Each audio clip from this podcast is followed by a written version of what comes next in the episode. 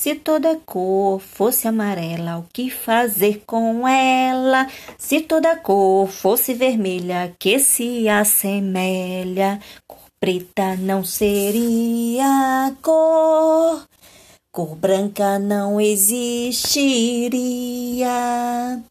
Cor preta não seria cor, cor branca não existiria. Era uma vez um menino branco que morava numa terra onde só existiam meninos brancos.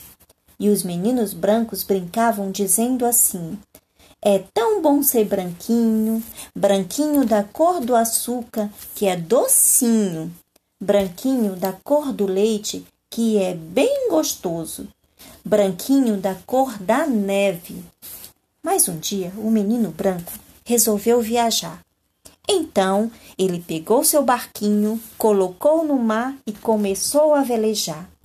Ele viajou por todos os mares, navegou, navegou, até chegar numa terra bem longínqua.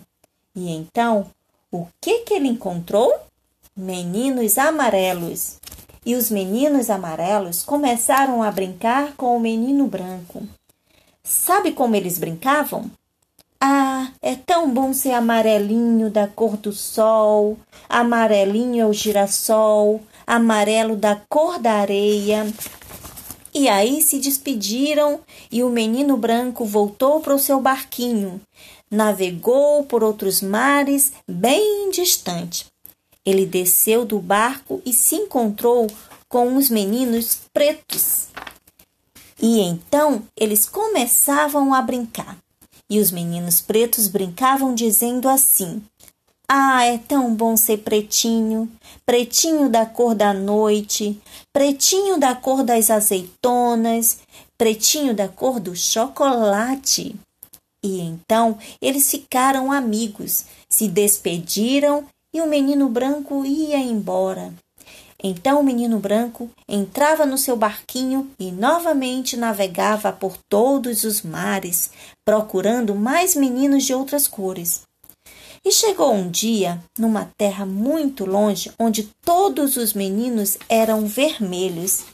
E eles então brincavam, e os meninos vermelhos diziam assim: É tão bom ser vermelhinho, vermelhinho da cor da fogueira, vermelho da cor da cerejeira, vermelho da cor do sangue bem encarnado. E ficaram amigos, se despediram, e o menino branco disse assim: Tchau, menino vermelho. Daí o menino branco novamente entrava no seu barco e começava a navegar. Até que um dia sentiu saudade de casa. Então navegou de volta para casa, Navegou, navegou e chegou em sua casa. Então aprendeu a brincar assim. É tão bom ser branquinho da cor do açúcar que é tão docinho, mas também é tão bom ser amarelinho da cor do sol e também bom ser pretinho da cor da noite. E é tão bom ser vermelhinho da cor da fogueira Enquanto na escola os meninos brancos desenhavam na folha branca desenhos de meninos brancos, ele que tinha viajado por tantos lugares fazia grandes rodas de meninos sorridente de todas as cores. Se toda cor fosse amarela, o que fazer com ela? Se toda cor fosse vermelha, que se assemelha? Cor preta não seria cor, cor branca não existiria. Cor preta não seria cor, cor branca não existiria. Olá, vamos entrar no mundo da imaginação. Vai começar a história, começar a contação. Se prepare, minha gente, abra o seu coração. Carona na Vassoura, de Julia Donaldson.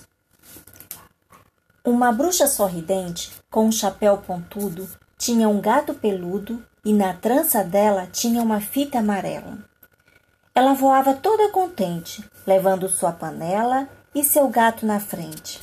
Aí começou a ventar O gato não gostou e, sem ninguém esperar, o chapéu da bruxa voou. Ela gritou: Desça! E pousaram no chão, mas o chapéu não acharam. De repente, saiu do mato um cachorro malhado que trazia entre os dentes o chapéu da bruxa. Então ele disse: Sou tão educado, tem um lugar para mim na vassoura? A bruxa respondeu que sim, e lá se foram, felizes da vida. Novamente, um vento forte soprou, e o cão e o gato estavam muito assustados. A bruxa sorridente segurou logo seu chapéu. Mas sabe o que aconteceu? O laço da trança voou. Desça! gritou a bruxa. De repente, ouviu-se um som estridente. Surgiu um pássaro apressado com um laço no bico e perguntou: Posso ir com vocês? Não vou incomodar, posso até ajudar. Sim, a bruxa exclamou, e o pássaro gostou. Com a varinha, ela deu partida e lá foram, felizes da vida. Sobre rios e vales, a vassoura voava, só o pássaro feliz cantava. De repente, começou a ventar muito forte e a bruxa pensava: e agora? O que faço? Então segurou o laço e deixou cair a varinha. Desça! gritou a bruxa. De repente, saltou um sapo no meio do brejo, segurando a varinha. A bruxa feliz a pegou e secou. O sapo, coachando, indagou: Será que tem um lugarzinho para um sapo limpinho? Sim, a bruxa falou, e o sapo pulou. E lá se foram, todos felizes, sobre morros e vales. Mas de repente, sabe o que aconteceu? O cabo da vassoura partiu-se em dois. Caiu o gato, o cachorro, o sapo num lamaçal. A bruxa caiu para outro lado. Apavorada, ouviu um rugido estridente. Era um dragão horroroso, soltando fogo pelo nariz e já foi logo dizendo: Oba, vou comer bruxa no jantar. Socorro! gritava a bruxa e o dragão se aproximando. Hum, que delícia de jantar! Mas de repente, dentro do breu, surgiu outro monstro. Era alto, escuro, fedorento, tinha quatro cabeças, asas, chifres e dentes. E foi logo gritando: Opa, a bruxa é minha! O dragão fugiu apavorado. E daí, sabe quem era o monstro? O sapo, o gato, o cão e o pássaro que tinham caído no lamaçal. A bruxa agradeceu e resolveu fazer um sopão. O sapo levou uma flor, o gato levou uma pinha, o pássaro um galho e o cão um osso. E começaram a mexer o caldeirão. Bim, saladim, bum, zum e pum! Apareceu uma vassoura novinha, com assento para os três, um ninho para o pássaro e para o sapo um chuveiro. E lá foram felizes da vida, sobre morros e vales. Já terminou a história, terminou a contação. Bate palma, minha gente, pois foi legal de montão. Olá, vamos entrar no mundo da imaginação. Vai começar a história, começar a contação. Se prepare, minha gente, abra o seu coração. Carona na Vassoura, de Julia Donaldson. Uma bruxa sorridente, com um chapéu pontudo, tinha um gato peludo e na trança dela tinha uma fita amarela. Ela voava toda contente, levando sua panela e seu gato na frente. Aí começou a ventar, o gato não gostou, e sem ninguém esperar, o chapéu da bruxa voou. Ela gritou: Desça! E pousaram no chão, mas o chapéu não acharam. De repente, saiu do mato um cachorro malhado que trazia entre os dentes o chapéu da bruxa. Então ele disse: Sou tão educado tem um lugar para mim na vassoura? A bruxa respondeu que sim, e lá se foram, felizes da vida. Novamente, um vento forte soprou, e o cão e o gato estavam muito assustados. A bruxa sorridente segurou logo seu chapéu. Mas sabe o que aconteceu? O laço da trança voou. Desça! gritou a bruxa. De repente, ouviu-se um som estridente. Surgiu um pássaro apressado com um laço no bico e perguntou: Posso ir com vocês? Não vou incomodar, posso até ajudar. Sim, a bruxa exclamou, e o pássaro gostou. Com a varinha, ela deu partida e lá foram, felizes da vida. Sobre rios e vales, a vassoura voava, só o pássaro feliz cantava. De repente, começou a ventar muito forte, e a bruxa pensava: e agora? O que faço? Então segurou o laço e deixou cair a varinha. Desça! gritou a bruxa. De repente, saltou um sapo no meio do brejo, segurando a varinha. A bruxa feliz a pegou e secou. O sapo, coachando, indagou: Será que tem um lugarzinho para um sapo limpinho? Sim, a bruxa falou, e o sapo pulou. E lá se foram, todos felizes, sobre morros e vales, mas de repente, sabe o que aconteceu? O cabo da vassoura partiu-se em dois. Caiu o gato, o cachorro, o sapo num lamaçal. A bruxa caiu para outro lado. Apavorada, ouviu um rugido estridente. Era um dragão horroroso, soltando fogo pelo nariz e já foi logo dizendo: Oba, vou comer bruxa no jantar. Socorro! gritava a bruxa e o dragão se aproximando. Hum, que delícia de jantar! Mas de repente, dentro do breu, surgiu outro monstro. Era alto, escuro, fedorento, tinha quatro cabeças, asas, chifres e dentes. E foi logo gritando: Opa, a bruxa é minha! O dragão fugiu apavorado. E daí, sabe quem era o monstro? O sapo, o gato, o cão e o pássaro que tinham caído no lamaçal. A bruxa agradeceu e resolveu fazer um sopão. O sapo levou uma flor, o gato levou uma pinha, o pássaro um galho e o cão um osso. E começaram a mexer o caldeirão. Bim, saladim, bum, zum e pum! Apareceu uma vassoura novinha, com assento para os três, um ninho para o pássaro e para o sapo um chuveiro. E lá foram felizes da vida, sobre morros e vales. Já terminou a história, terminou a contação. Bate palma, minha gente, pois foi legal de montão.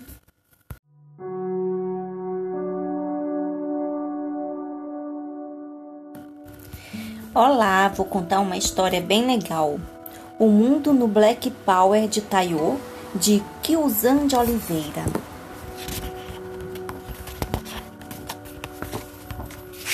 Taiô tem seis anos. É uma menina de beleza rara, encantadora. Sua alegria contagia todos que perto dela ficam. Seu rosto parece uma moldura de valor que destaca belezas infinitas. Seus olhos são negros, tão negros como as mais escuras e belas noites que do alto miram com ternura qualquer ser vivo. Do fundo desses olhos escuros saem faíscas de um brilho que só as estrelas são capazes de emitir. Seu nariz mais uma larga e valiosa pepita de ouro. Grossos e escuros como o urubô, seus lábios encantam, só se movendo para dizer palavras de amor. Sobre a cabeça, a parte do corpo de que ela mais gosta, ostenta seu enorme cabelo crespo, sempre com um penteado chamado Black Power. Seu penteado faz o maior sucesso, porque Tayo costuma escolher os enfeites mais divertidos.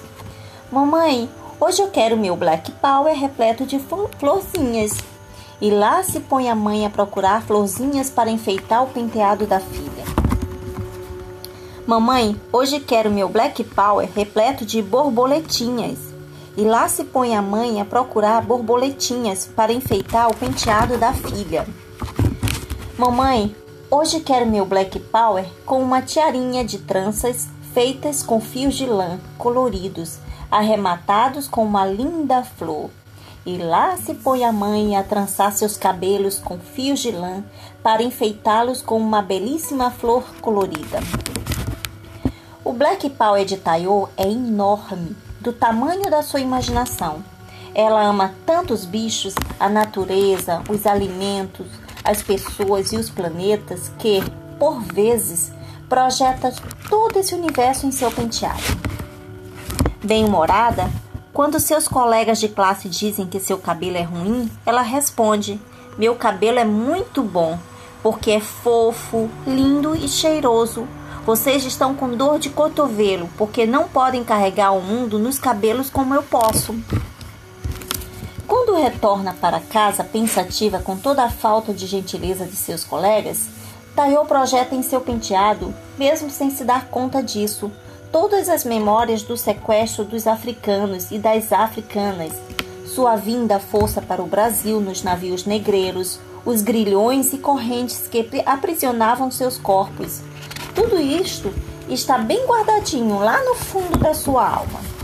Mas, quando recupera seu bom humor, é capaz de transformar todas as lembranças tristes em pura alegria projetando em seu penteado todos os sons e cores alegres das tradições que negros e negras conseguiram criar e preservar, como as danças, os jogos, as religiões de matriz africana, as brincadeiras, os cantos, as contações de histórias e todos os saberes demonstrando que nem correntes nem grilhões conseguiram aprisionar a alma potente dos seus antepassados. Incrível mesmo é Taiô. Nem enquanto dorme seu penteado fica desabitado. Por vezes, ele é povoado por seus ancestrais, os zelosos orixás, que a protegem e não a deixam de esquecer que é descendente da mais nobre casta real africana. Quando amanhece, Taiô acorda com uma alegria capaz de contagiar toda a cidade onde mora. Seu corpo se ilumina, Olha para sua mãe, linda como ela, e tenha certeza de que nasceu mesmo de uma rainha. Assim faz Tayo. Todas as manhãs ela se levanta da cama com a certeza de que é uma princesa e, como de costume, projeta em seu penteado a mais exuberante coroa de palha da costa, búzios e ouro. Tayo é o que todas as outras meninas como ela são, princesas que vivem a carregar sobre seus penteados suas coroas reais, mesmo que não as vejam quando estão acordadas.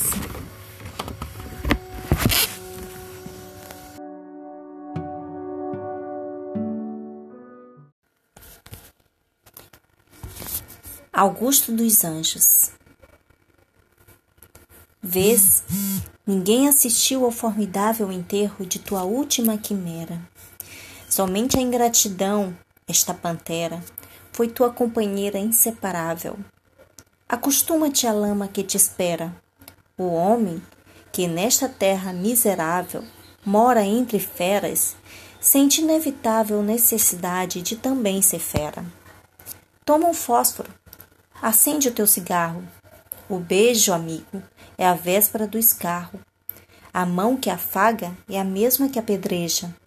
Se alguém causa ainda pena a tua chaga, apedreja essa mão vil que te afaga, escarra nessa boca que te beija. Olá, senta que lá vem a história. Cecília Meireles, o menino azul.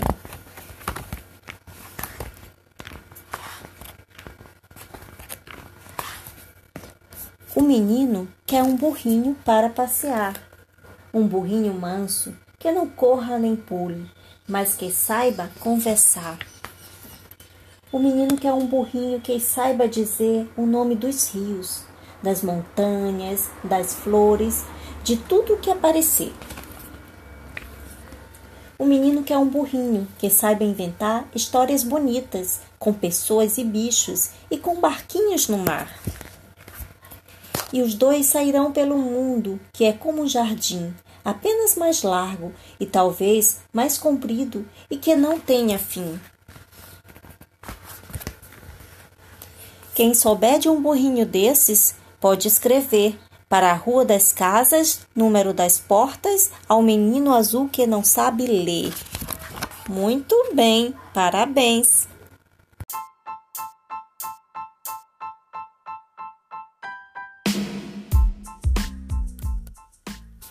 Então, vocês gostam de histórias? Eu adoro! E vamos lá! Um, dois, três. Uma história vou contar. O cabelo de Lelê, de Valéria Belém. Lelê não gosta do que vê. De onde vem tantos cachinhos? Pergunta sem saber o que fazer.